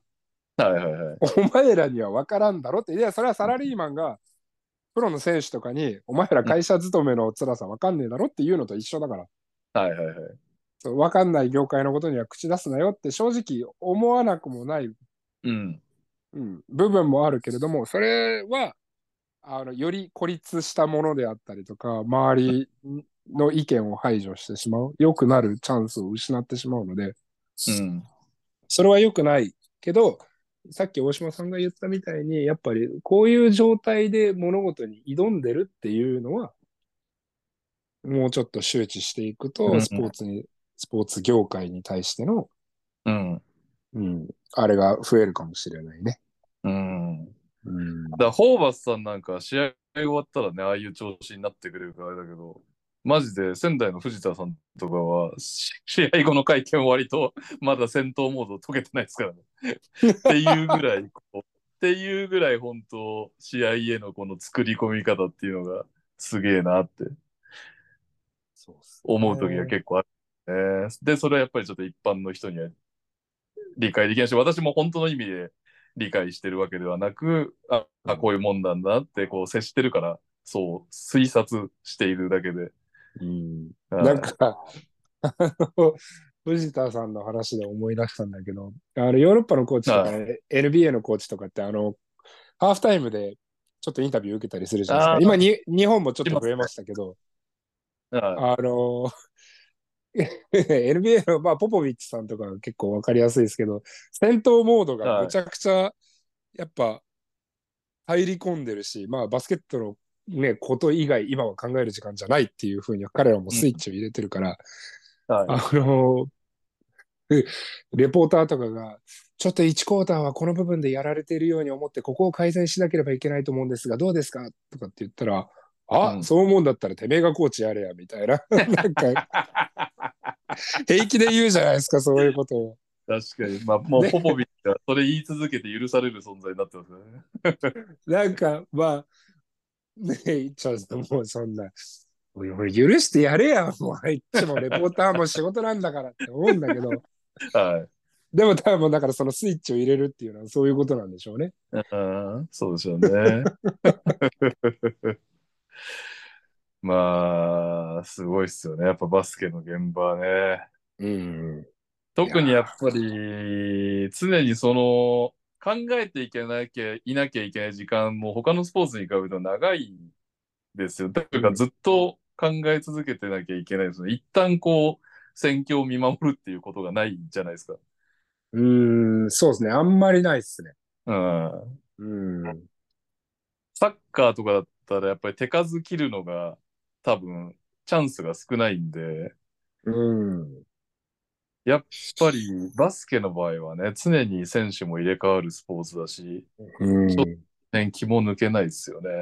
そうですね。サッカーの現場でもちょっと一回ベンチ入ってみたいんですよね。もうプロのレベルの。ああ。あ、の、どこまでコーチが、その、えっと、準備と、うん。えー実際の試合に及ぼせる影響力うん。ゲ、ゲームタイムでのパフォーマンス。はい。で、僕はバスケットでも結構準備8割、うん。9割って思っちゃうタイプの人間なんですよね。はいはいはい。うん。もちろんこれはコーチによって差があると思うんですけど。うん。で、えっと、パッと見た感じ、サッカーとかの方がよりコーチ、監督の影響力が、ゲームタイムでの影響力は少ないなって思ってるんですよ、僕は。はいはいはいはい。うん。うん、できることが多分交代と選手のポジションの変更だったりとか、そうですよね。うん。何があるんだろうなと思ってめっちゃ気になるんですよね。なるほど。ちょっと、どこぞの、もし J リーグの方聞いてたら、いいよ。入れてくるから。ベンチ入っていいよ、つって。確かに他競技気になりますね。うん。なんか野球はまあ、特に高校野球とかはずっと監督が介入してるイメージはありますけど。ああ、そうですね。サインも出して。うん。うん。そう。まあだからこの辺も面白いですよね。だからもう競技によっては。まあへアメフトとかももう全、全部が。なんなら、監督の将棋みたいなところは結構ありますからね、アメフトとか。うん、うん、そうですよね。あの、無線で繋がってて、コーターバックと。うん、うんいやー、なんでちょっと、まあそんなところを考えてました。まあだいぶ脱線しましたけれども。はい。えっと、そう、同じくホーバスさんの発言の話なんですけど、えースポニチさうんん。記事で、八村塁選手についてホーバスヘッドコーチが、彼がやりたいんだったら彼から声をかけたらいいと突き放したという記事が出て、いやいやいやいや、その言い方ねえだろみたいな感じで批判が殺到みたいな。それなんか英語英語の文をちょっと僕は見てないんですけど、多分なんか言ってくる、その出れるようになったら本人が言ってくるっしょ、みたいなノリじゃないんですかね。わかんないですけど。やった、わ、あのーまあ、ホーバスさんも、その、ね、日本語達者だけど、うんボキャはシンプルっていう多分ことだと思うんで、うん、まあネイティブではないですからね。はい。まあ、言い方的には割と強めに聞こえたのかもしれないけど、ホーバスさん的にはそう思ってないとか、そういうことなんですよね。まあにしたってうん別に突き放し、突き放すつもりは一切ないだろうって思いますけどね。うん来てほしいだまあろ本人たちが別になんなんとも思ってないんじゃないですかね。う。うん。うん。なら、なならいいかなって思っちゃうんですけど、まあ、だからまあ、これも、うん、な、そんなところまで説明しなきゃいけないのかよって感じですけどね。だから本当に、まあね、クリックベイス的な、こう、対象にね、なってきて。いや、でもこれは本当あれっすよね。こんだけ注目されたらマジで文春法とかもみんなちょっと代表選手気をつけないと。これは今注目度集まってるんだよっていう行動をね、取らないといけなくはなってきましたね。特にパリ五輪までは。そうですね。B リーグ去年狙われてましたからね。狙われてましたからね、急にね、ババッと。はい。文春はうんはい。そして最後のその他のニュースなんですけど、9月23日から行われるアジア競技大会のメンバーが発表されまして、はい。えー継承略で斉藤匠、今村啓太、熊谷幸、寺島亮、細川和樹、川又光也、西野陽、赤穂ライタ、高島真司、市川正人、米山ジャバ、エオ、川島優斗というメンバーでうん。決まりました。おう川島くん入りましたね。入りましたね。インサイドは誰がやんだ川又選手と？あ、市川選手がでかいのか。うん。ジェイコブス選手が入んなかったですね。来れなかったのかな？そうかもしれないですね。もうハワイ大の練習にうんって感じですよね、きっとね。千年日。はい。また新たなね、戦力が、ここから来るのが、TTT ファミリー寺島亮。うん。頑張ってほしいですね。一時期ホーバスジャパンでも輝いてましたからね。そうですね。うん。そして、ひるきさん激推し、今村啓太。激推ししてましたっけ？結構好き、好き発言が多いですよね。今村先生に関しては。あ、じゃあきっと好きなんでしょうね。あれはい。ということで、うんアジア大会も楽しみでございます、えーえーこの番組では各コーナーのスポンサー様募集中です。ご興味ある企業様はツイッターでご連絡。また、あれだわ。台本書き書き書き直す、書き直す言ってて書き直してないわ。X でご覧ご連絡ください。そして、うん聞いてくださって皆様、ご意見、ご感想は X でハッシュタグ、トラッシュトーキングセオリーでお願いします。ということで、えー、あれ、ちょっと待ってください。ハッシュタグを開きます。えーうーんほっ、トラッシュトーキングセオリー、最新、来た。えーうんスタジオブルーさん、うんトラッシュトーキングセオリー、いつも楽しく拝聴しています。えー私の記憶が確かなら、大柴さんが今の男子赤ず暁ジャパン発足時に、トムさんがあのバスケをやろうとしているのはわかるけどというような投稿をしていたのを思い出したのですが、2年後の今回のワールドカップで参照できた要因は何だと思いますか？これは僕も言ってましたね。あのバスケ無理やろって。結構我々二人とも懐疑的でしたもんね。トムさんに関してまあ、そうっすね。うん、当初は。うん。でも、なんか、蓋を開けてみたら、僕はもうあのバスケじゃないと勝てないとまで言い切ったうん。から、僕とかはもう完全に手のひら返しですね、トムさんには。うん。まあそうですよね。うん。だからまあ、求心力あるんでしょうね。うん。あの、ちゃんと選手たちを納得させれないと思ってたんですよ、僕は。はいはいはいはい。でも選手たちが結構納得してやってた。だから選手たちのプロフェッショナルな意識もすごい高いなと思いましたし、うん。トムさんもやっぱり、ああ、すげえなと思わされるところがありましたけど、どうですかその2年前。2年前か。うん、2年前ですかね。2年前と今どうですか？心境の変化は。いやーあります？あんまり？でもそうっすね。やっぱり、た、あれっすよね。2年前ちょっとあんまり思い出せないけど、確かに全く3入んなかったけど、バカバカ打ってたんですよね。最初から。ああ、なるほど、なるほど。うん。あうんーどちらかっていうと、まあちょっうんと、他の番組の似たような話しちゃったんですけど、僕、一番懐疑的だったのが、実は発足時より、強化試合がちょっとこれ大丈夫って思ってたんですよ、実は。うん、なるほど。強化試合で、うん、まあ、えー、例えばアンゴラとか相手にうん。めっちゃプレスかけて、かもって速攻とか行くわけじゃないですか。うん。で、それ、え、わかるけど、それうんドイツ、オーストラリアはかかんないでしょ、その プレスと思って、うん、なるほどね。ずっと正直なとこ。うんだから、もう分かったと。プレスできるんだから、もうちょいハーフのバスケ練習したりすりゃいいんじゃないのって、ちょっと強化試合では思ってたんですよ、僕は。うん、なるほど。はい。まあ、なんすけど、で、まあね、あの、選手たちも、トムさんももうドイツ戦、ドイツ戦に全てをかけるっていうことを言って、うん。えー望むわけじゃないですか。で、うん俺とかは、いや、ちょシュルーダー多分そのプレス引っかかんねえけどなって思いながら入るみたいな。うん。でも実際ドイツ戦は負けて、うん。まあでもフィンランド戦で勝ちを拾ってっていう展開になっていくんですけど、一番思ったのが、順位決定戦にのレベルまで入ってくると、あのプレスが効くじゃないですか、そのベネズエラとかカーボ、カーボベうんカーボベルデ相手だと。うん。うん。ってなってきたときに、ひょっとして、あの、もう選手たちを一丸として、よし、ドイツ倒すぞ。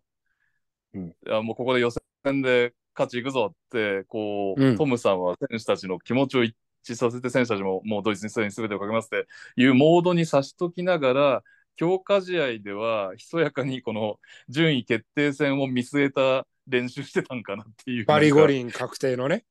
パリ五輪確定のためにプレスの練習をあえてドイツとかうんオーストラリアは絶対効かないけど、順位決定戦では使えるプレス速攻をめっちゃ強化試合でやってたんだとしたらトムさんすげえなってちょっと思いましたね。うん。うん。うん。まああくまであれですけどねその仮説というかだとしたらってや、だとしたらってやつですね。だとしたら。あだから、どの段階からもうパリ五輪、でも渡辺選手がもう1試合目、えっ、と、大会始まる前でしたっけ？それとも1試合目終わった後でしたっけ？今大会、えっ、と、パリ五輪取れなかったら引退しますって言ったの。あ大会始まる前ですね。だから、まあ、ある程度、こう、選手たちの頭の中では、うん、もちろん予選突破はするし、まあ、まあ、猪木のあれじゃないですけど、始まる前から負けること考えるやつがどこにいんだよっていうのもうんもちろんそうなんだけど、彼らにとっての勝利がパリ五輪だったっていうのは、もしかしたら、うん、早い段階でチームとして植え付けてた可能性はうん、あるかもしれないですよね。そうっすよね。うん、だから、その僕らは後後追いで、うん。その OQT 最終予選に出るとこれだけしんどい思いをしなきゃいけない。うん。はい。うんだまあこれ結局だから、えっと、スペインとかが OQT に回ってて、マジかよってなってますけど、スペインがもし勝ち抜いてたら、カナダが OQT にいますからね、今度は。どの道マジかよっていうね。そう。うん。だから、あのーうん、ただそれはまあメディア的にはあんまり受けないというか、うん。何なんでしょうね。あのワールドカップ最初、岡野とかが、おなんで岡野が一番最初に出てきたのかわかんないけど、うん。ああの、それこそ日本が初めてワールドカップ取った時って結構国を挙げてのおうん。祭り騒ぎだったのに、はい。こうバスケでワールドカップとか、あパリ五輪とかを取ってても、その凄さがいまいちこうピンときてない。まあ今回は結構メディアさんうん。頑張ってくれてるなっていうイメージはあるんですけど、実際ね、試合も視聴率ね、高かったっていう。もしかしたらその最初からパリ五輪出場とかあんまり口でペロペロペロペロ言っちゃうと、はいはいはい。受けないから、こう上手にメディア戦略も 張り巡らしてたのかもなとかって、後から僕は思ってたんですよね。なるほどね。メディア向けにってか。ううん。もあるかもしれないですよね。まあ何にせよ、だからトム・フォーバスさんって、ちょっとこう、あれですよね。なんかああいうキャラクターだけど、こう先の先まで見てそうな感じは、の行動は取ってますよね。うん。あーはい。いや、素晴らしかった。素晴らしかった。えーガリガリさん、えー収録お疲れ様です。今月のプレシーズンは B リーグ公式 YouTube とバスケットライブの両方で視聴可能ですが、どちらの形式で観戦するとよりチームの収益につながるのでしょうか分かる範囲で教えていただけると ありがたいです。あーこれ変わるんですか？収益。収益？だってもうバスケットライブはもう放映権ゴーンじゃないそうですよね。それの。をん。多分頭割りしてるみたいな感じですよね。うん。で YouTube はまあ、一応クリック数で、うん。ででも YouTube でもうそんな何十万とか100万とか言ってからままともの目に見えるお金になるから、うん。ですね。うん、再生数がね。それはまうんあスパチャ、スパチャとか投げるんだったらまたべ微妙別の話ですけど、はい。うん、あんまり気にしないでもう見たい媒体でまず見てもらうっていうことが大事なんじゃないかな。そうですよね。まあ多分プレシーズンを YouTube に開放してるのも見てくださいっていう意図ですもんね。うん、でしょうね。その敷居がね、うん。よりちょっとハードルが低いところからいろんなファンを獲得しようということなんなのかなとは思いますけどね。はい。もうハッシュタグ私が質問しましたって何なんでしょうね。確かに。何なんだろ何なんでしょうね。はい、う。私が質問。ああ、本当だ。でもあるんですね、このハッシュタグ。あ、ない。2個ぐらいしかないわ。まあいいや。はい、続きまして。えーたまに走るサラリーマンさん。次はワールドカップ。あ、次はラグビーワールドカップ。うん。えー試合中の怪我に関して質問です。故意で悪質なプレーは別として、接触プレーが不幸にも大怪我につながってしまうことがあります。その際、最近は SNS で謝罪するのをよく見受けますが、お二人はこの風潮をどう考えますか？えー続く、ちょっと待ってくださいね。個人的には当事者同士で十分に話をしていると思うので、SNS で公に向けて発信は不要だと思うのですが、ひるきさんが言うところのゴブリンが湧いてくるので、そうもいかないのでしょうか？ああ、謝罪はどうしたんだぜね。うん。まあ、ゴブリン、えっと、僕がゴブリンっていうのは、僕よくゴブリンっていう言い方をするんですけど、あの、もう考え方であったり、同じ言語であったり、同じ言語レベルで、うん。うん、あの、話題をこう、提供できないというか、展開できない人は、うん。僕はゴブリンとかって呼ぶようにしてるんですよ。うんはい。もう、あの、要するにゲームの世界とかで、うん。勇者とゴブリンはもう相入れない。もう別の立場。あんまりこう、仲良く、まあまあ、稀にそういうあの作品もありますけれども、まあまあ、そういうのは置いといて。はいうんオーソドックスなファンタジーのあれでいくと、まあなかなか相入れないものなんで、はい。そもそもなんかこう分かり合おうとしても無駄なし人たちを僕はゴブリンと呼ぶようにしてるんですけど、うん。あのどうなんですかね、謝罪で、まあ別に本人たちが必要があると思ったらすればいいんじゃないですかね。周りの圧力に負けて謝罪しなきゃとか、謝罪しといた方がいいんじゃねえかみたいなことは、うん。言わなくていいんじゃねえかなとは思うけど、本人たちも。うん、まあ、で、あの、B リーグからの圧力に屈して、すいませんでしたって、SNS に投稿した僕が通りますよって話なんですけど、あ、そっか。いろんなね、その、リーグとかチームがちょっと一発謝罪しといてみたいな、お願いが来ること、いうことですね、スポーツ選手の場合は。うん、なるほどね。うん、まあ、僕の考えは、まあ、本人たちが必要だと思うんだったら、すりゃいいんじゃねっていうぐらいですね。うん。はい。うん特にこのレベルだったら。いや、だから、えっ、と、え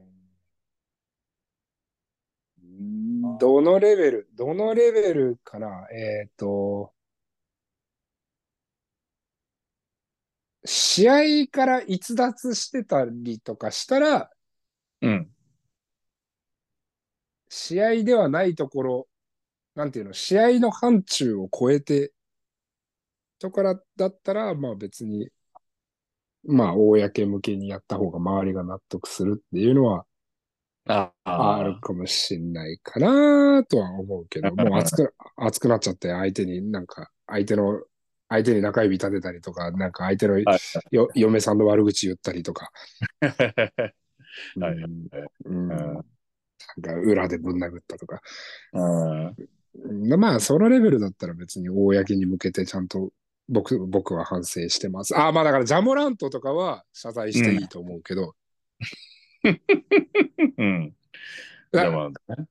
まあ NBA で言うと分かりやすく言うと、ジャモラントがインスタライブで銃をちらつかせて、しょうもないことやってるのは世の中に向けては謝罪はしていいと思うけど、ドレモンド・グリーンが練習中にジョーダン・プールをぶん殴ったのは、うん。それはもうそいつら二人の問題だからどうでもいいだろうって思います、うん。正直。なるほどね。うんうん。ただまあ、そういったご時世ではなくなってきてるというのもそうだし、うん。まあ、で、何が起きるかっていうと、僕は謝罪の価値っていうもの自体がすごくこう、どんどんどんどん低下していくように思うんだけど、うん。もうでもそれが今の世の中の流れであって、その謝罪の価値っていうものが低くなっていくのをね、世の中が良しとするのであればもう別に、ああ、じゃあ謝罪の価値ってこういうものなんだっていう認識を改めればいいだけの話なんで、うん。うん。うんかな？はい。ぼ僕は。ありがとうございます。えー、みつるさん、ワールドワールドカップの審判って勝ち上がった国のレフェリーは中立の立場上試合の試合を吹けないと思います、えー決勝に向かうにつれ試合の質とレフェリーの質が相反する気がするのですがいかがでしょうか？ああなるほどね。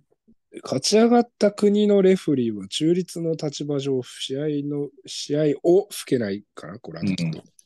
うん。ってことですね。決勝に向かうにつれ、試合の質とレフェリーの質が相反する気。ああ、なるほど。だから、えっ、と、いわゆる、まあ、じゃあ、家庭で、まあ、よく勝ち上がる国がアメリカ、セルビア、スペイン、イタリア、ギリシャとか、まあ、割とありがちうん。に勝ち上がってくる国、まあ、ドイツとかスロベニアとか。はい。っていうところでいくと、まあ、比例してそこの審判のレベルも高いはずだからっうん。ていうことだよね。そういうことですね。で、そこが、まあ、えー何か公平性だったりとかがちゃんとクリアになるようにうん。課せないっていうことですよね。そういうことですね。あーまあでも、まあ言うてでも、バスケ先進国って、はい。まあ、ざっくり10カ国ぐらい、10カ国ぐらいはあるんで、なるほど。逆に10ぐらいしかないってことか。うん。まあ、で、あとはその、ね、バスケ後進国の中にも上手なレフェリーはいないことはないんで、はいはいはいうん。だからもちろん、じゃあヨーロッパ、じゃあスペイン対、えーアメリカの試合で、ね、スペイン人が吹いてるのはいかがかなと思うけど、うんうん別にアルゼンチン人でもロシア人でもウクライナ人でも誰かセルビア人でも呼びゃいいんだから。うんうん。まあ、なんとかなるんじゃないかな。僕はそれよりも、まあ、前回の放送で言いましたけど、うん僕はそれよりも、こポリコレを気にして、試合のクオリティが下がったなっていうのは、あの、本気で、もうそのスタンスは今でも変わらない。やっぱり、レフェリーの、まあだから今回、決勝トーナメントに入って、ちょっとやっぱりレベルが、あーまあ、一人めっちゃ気に入らないレフェリーがいるんですけど、うん。その方以外はやっぱりクオリティが上がったなと思いましたし、ああ、なるほどね。うん、やっぱり予選リーグはちょっとポリコレ気にして、性別、国籍、うん。人種うん。を気にしてるなとは思ったっす。で別にい一概にそこが下手なわけではなかったけれども、傾向として僕はやっぱりヨーロッパのレフェリーの方が上手だなと思いましたね。うん。うん。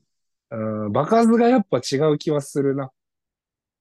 質の高い試ゲ合を吹いてる経験値。うん。うんそうだよな。まあ、それどうしたって出てきちゃうんですよね。だって、バスケ自体がね、明らかにアフリカとアジアは今のところ追いつけてないわけですからね。アメリカ大陸だって、基本的にはやっぱヨーロッパの方が平均値高いですもんね、選手自体が。うん。まあヨーロッパ行っちゃいますしね、上手な子たちがみんな。うん、確かに。うん。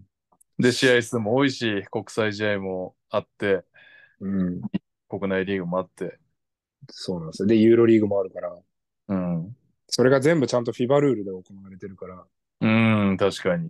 それはまあ、言うてだから、中国とかフィリピンとか自分たちのルールをちょっと導入してたりとか、まあアメリカもそうですけど、はい。そうだから、まあまあまあ、で、これでいくと、まあ、みつるさんの質問でいくと、まあ、担保はできるんじゃないですか、上手にやれば。うん。うん。僕はあれにしてほしいですけどね、あの、国、サッカーって今回は何々、どこどこの審判団ですみたいなのじゃありませんでしたっけ？おー、なんか聞くな、それ。まあ今はミックスになってるのかな。まあ少なくとも僕、昔はそのイメージがあったんですよね。例えばじゃあ、えーメキシコ対、えーうなん、なんでもいいや、どこにしようか。じゃあスウェーデンとかに、うん。場合に、今回はポルトガルの審判団です、みたいなの、うん。うん。なんかそういうのがあった気がしましたけどね、昔うは。ん、確かに。今どうなんだろね、気になりますよね。う。うん。はい。ちょっとなんかレフリー系に詳しい方いたら教えてください。いや、で悪悪くないなと思って。ん？何がですか？その、その案が悪くないなと思おって。はいなんでかっていうと、人の一つの国にまとめると、基準があんまりぶれない。あー、そっか。そう。で、えっと、試合中のコミュニケーションが、審判同士のコミュニケーションが、まあ、間違いなくうまくいく。確かに。うん。で、それって結構僕大事なことだと思ってて、あとはそのレ、コーチとか選手たちが、まあ変な話、はいレフリーに対して、あの、言語レベルの公平性も生まれる。うーん。なるほどね。まあ、もちろん、加藤君とかは割と英語喋れるし、じゃあ日本の B リーグの、ね、レフリーで英語全然喋れないやつとかいっぱいいるから、ああの、そこの違いは若干あるけど、そんなに大きくはずれない。いや、まあ、よっぽど、ね、僕とかみたいなネイティブのやつが、そんなにたくさんいるわけじゃないから、うん。うん。割とこう、そのレベルの差が出ないというか、言語レベルの差が。はい。うん。なんかやればいいのに、なんかどうなんだろうな。でもそうするとなんかこの国があれだみたいなのが出てくるのかな？そういうのを恐れてんのかな？どうなんですかね。うん、うん。まあまあ、この辺は試行錯誤なのかな？まだ、えあの、そう FIBA ですも。うん。はい、という感じです。えーえー水曜日のタコチューズデーさん。ワールドカップでひるきさんのレフリー寸評ポスト非常に面白いです。一方、ヘッドコーチ経験のあるひるきさんから見て、各国のヘッドコーチで、えー印象的だった方はいましたか個人的にカナダヘッドコーチ気になりました。寄せ集め感のある NBA 中心のロスターをまとめるマネジメントは評価に値するのかなと思いました。なるほど。うーん、ジョルディ、えーヘルナンデスですよね。ん？がヘッドコーチですよね、カナダの。ジョルディ・ヘルナンデス。うん。名前分かってなかった。はいはいはい。そう。で、まあ、どうすかね。えーうーん。まあ、見てて楽しいのは、うん。あの、イタリアのポゼッコっていう、うん、なるほど。彼はむちゃくちゃ面白いですけど、見てて。うーん。なまあ、ドイツのヘッドコーチは僕はすごく評価が高かったですね。うん。ちょっとツイッターでもつぶやきましたけど、えっと、試合中にスロベニアの試合かなはい。二次リーグの。うん。で、タイスとシュルーダーが喧嘩し始めて、ありましたね、それは。で、それを、えっと、コーチが、うんいいからもう座れってみたいな感じで、ちょっと手引っ張って座らせようとして、うん。たらそれに今度はシュル、まあシュルーダーも熱くなってたから、その時は。はいシュルーダーが、もう俺はそんな風に触んじゃねえみたいな。まあ次それやったらマジで、これただじゃおかねえぞみたいな感じのことを言ってて。はい。で、まあ負けるかなと思ったんですよ、正直そこで。うーん。でももうそこでしっかり、もう、もうフルシカトの、しかもベンチに座らせたんで、シュルーダーを。うん。で、シュルーダーも頭がこうしっかりクールダウンして、タイスに、タイスにごめんねして、で、タイスも、いいいいぜ、もうブラザーみたいな感じになって、うん。すごいいい、ね。いいスポーツシーンがあったんですけど、はいうん、なあのコーチのその、まあ、まとめ上げ方は僕は結構嫌いじゃなかったですね。うん。どうしても鼻っ柱が強い奴らって、まあ特に才能があるから鼻っ柱が強いのか、ん。鼻っ柱が強いからその才能をこうね、万全にあの発揮できてるのかっていう、うんまあどどっちが先かっていう話かもしれないんだけど、まあ、あの、おとなしい子、だち、あの、おとなしい子だけでは、うん絶対に試合には勝てないんで、ああ、そうですね。はい。うん。なんで、そういうののマネジメントっていうか管理の仕方は僕はすごく高評価だったかな。うん。はい。なるほど。ありがとうございます。うん逆になんか、アメリカのコーチ陣が豪華すぎて、めちゃこのミーティングとかタイムアウト聞きてーって思いましたけどね。でも、あれだけね、もうトップコーチが揃っても負けるんですからね。うん。よかったな、昨日。だから逆にあんだけのトップコーチがいても、こう答えを見出せなかった部分もあったじゃないですか。はい。それが僕は意外でしたね。うん。確かに。うん。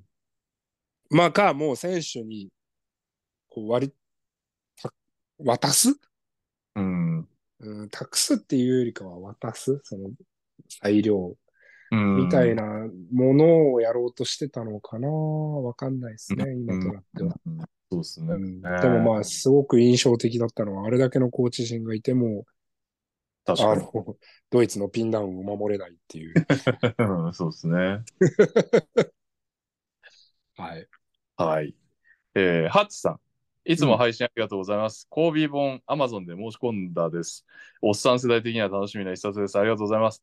アマゾンでは隣に W18 号も予約受付中なんですね。もちろん予約しました。楽しみに待ってます。開幕ですな。ありがとうございます。ありがとうございます。W18 号はまあ全然何の情報も載ってないですけどね。とりあえず登録したっていうだけの 状況で、何の情報もないのに予約してくれたってありがたい限りですね。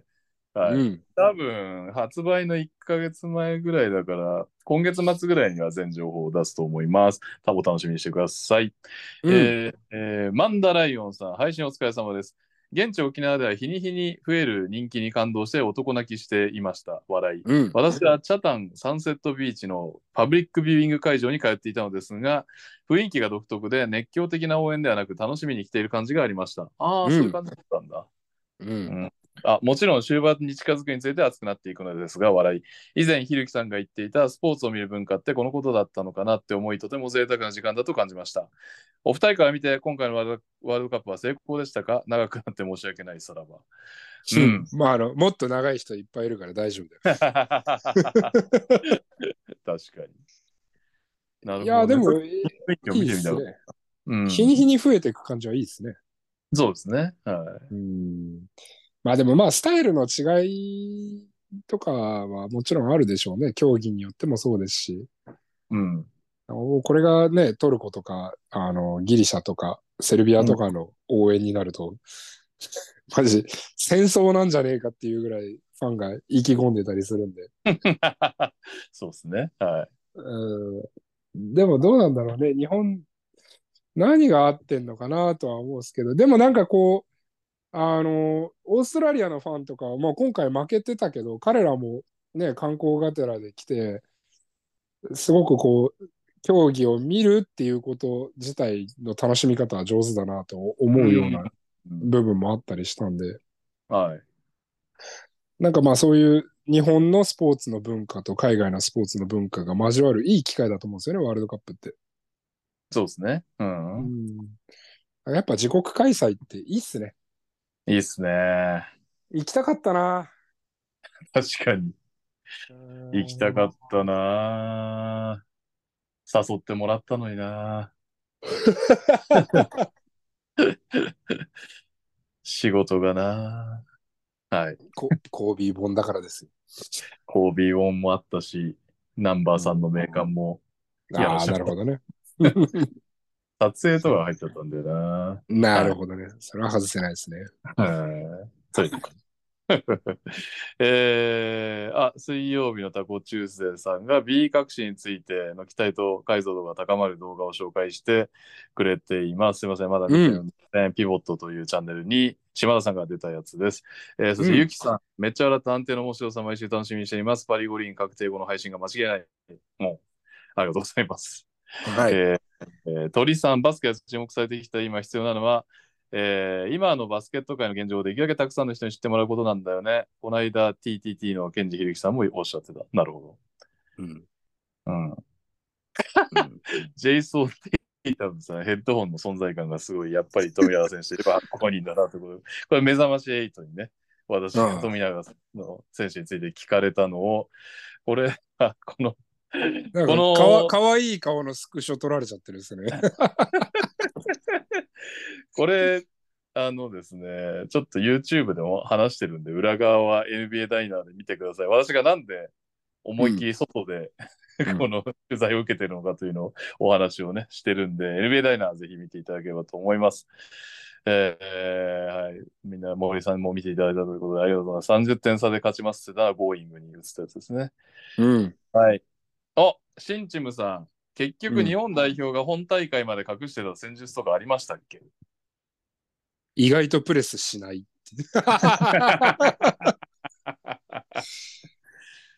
うーんあ、えっと、ゾーン、思った以上に効かないとか。なんかやっぱり結局最後の最後まで馬場選手以外のところのカッティングはそこまで冴えたのはなかったですよね。うん。なんかあまりにもカッティングないからすんのかなとかちょっと思ってましたけど本番になって急に。うんむしろカッティングしてタイミング合わずターンオーバーみたいな結構最後の方増えてた気が印象はありますね。そうっすね。まあ、隠してた戦術は、殴り合いじゃないですか？殴り合いバスケ。うん。はい。はい。えー、グラブーさん、いつも楽しく拝聴しています。日本やりましたね。毎日ワールドカップを楽しんでます。しかし、一つお二方に慰めてもらいたいことがあります。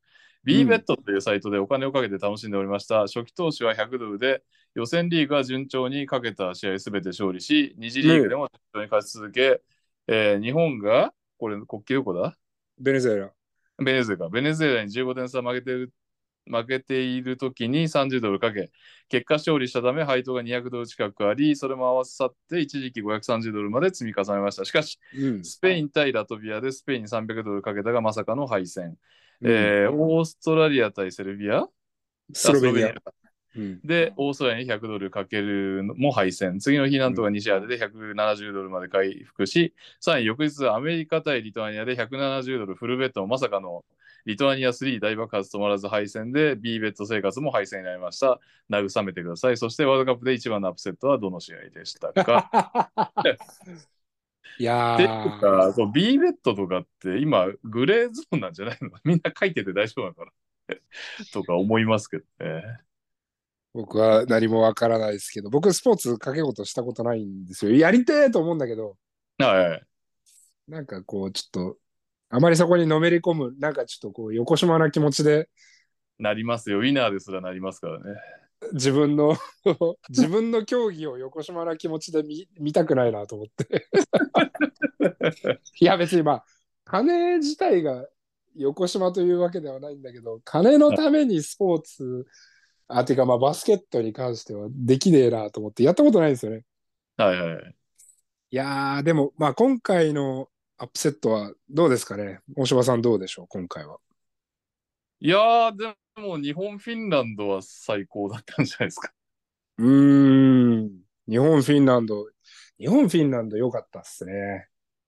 まあ、あとは、でも昨日のドイツ、アメリカもすごかったな。うーん、僕はラ、うんいや、昨日のドイツ、アメリカが一番じゃないですか。うん。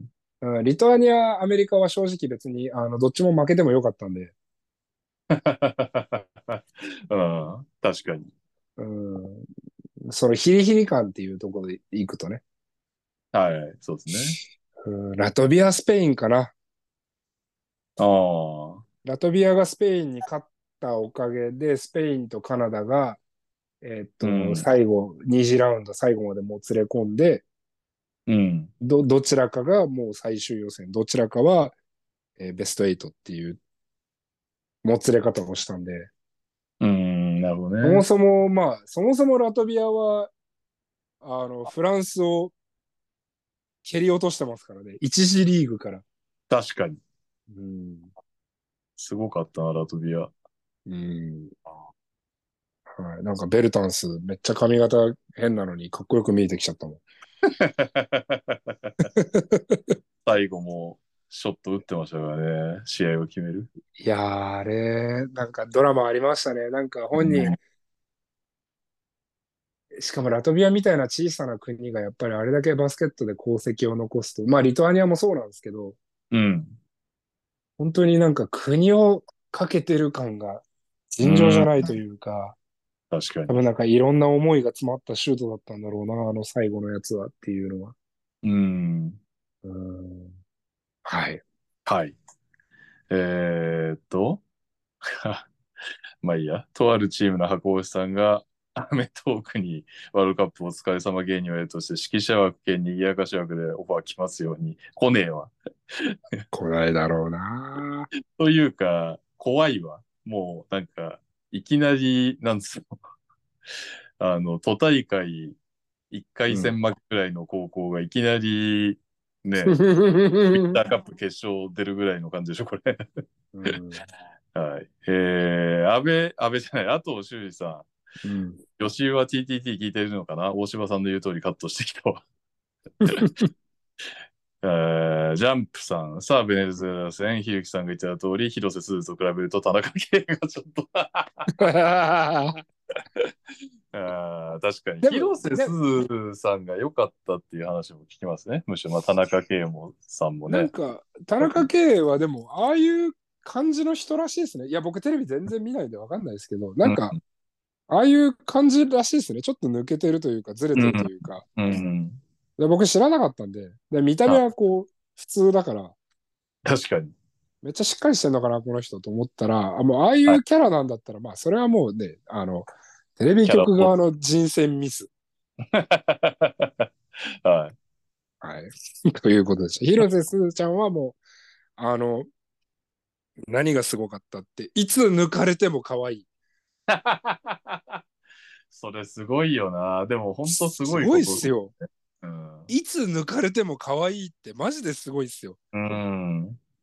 言ったらだから全角度、全瞬間可愛いってことですからね。まず全角度可愛いって結構いないっすもんね。意外と正面可愛いけど横顔があれみたいなね。逆もうん横顔美人だけど正面いまいちだとか、いいくらでもいる中で全方位かわいい広瀬すず大勝利ということで。うん。あの、ちょっと話はちょ若干違うんだけど、なんすか？はい。あの、ちょっとこう、いろんなね、ほら、僕の界隈って、まあどうしてもやっぱりスポーツ界隈だったり、バスケット界隈によるじゃないですか、知り合いとかこういう関係も。はい。で、まあ女性の方が、うんもうドワイト・ラモスは火の打ちどころがないと。うんうんうん。はい。もうあれだけバスケットがうまく、うまくて、あれだけ顔が完璧なのはもうこれはうん宝だと。うん。あの、なのにフィリピンではドワイト・ラモスよりもサーディの方がモテるという。そうなんすか？そう。いや、って聞くんですよ。だからちょっともうフィリピンに詳しい方いたら、ぜひコメントお願いしたいんですけど。いや、実際、あの、サーディも、会ってみるとすごいかっこよかったですけど、まあ雰囲気ありますしね、サーディはなんか。まあ、ムキムキだし。うん。もうあれは完全にゴリラ体型ですよ。あいつすごいいや、好きな。あの体いいですよね。うんで、なんか話してる感じとかもすごく、あの、うんいい感じなのに加えて、まあ、ラモスもそうかもしれないけど、コート上では結構熱いキャラだしね。うん、まあ、うん。でるのはわかるけど、とはいえラモスの方が、まあ、日本人的価値観で言うとイケメンなカテゴライズをされますよね。いや、もうあれは、あんな天の二物の与え方ないでしょうと思って。今回のワールドカップもクラークストンがダメな時はやっぱり彼が引っ張ってましたしね。うん、そうだよな。実力もあるっていうのがね。あれよな、本当にもう。汚くないよ。いや、だからあれ結構日本の、はい。日本のまあ今レバンガとか富山とかが抱えてたじゃないですか、ドワイト。はい。あれ頑張って日本語の学校とかに通わしたりとかして、うん。で、日本語覚えさせたら僕もうテレビとかに出せると思うっすもん。まあでもドワイトが結構クール系っすもんね。ああ、あんな俺インタビュー見たことないな。そんなに高ぶる感じがないっすもんね。うん。いやー、あれは、僕、男ですけど、あれは、これちょっと完璧すぎねえかと思いますもんね。まあそうっすね。うんいや、だからあいつ結多分とんでもない、そこまで神様がこのステータスをあ外見とバスケットに振ってるんで、はい。あいつはもうとんでもない多分中身がクズなんですよ。そうじゃないと成り立たないんですよ。絶対にもう、人間的、そう、人間的に欠落してるんですよ。なんか、この話前もしたっけ？あれもう多分ね、ふ普段猫とか殺して遊んでるんですよ、多分。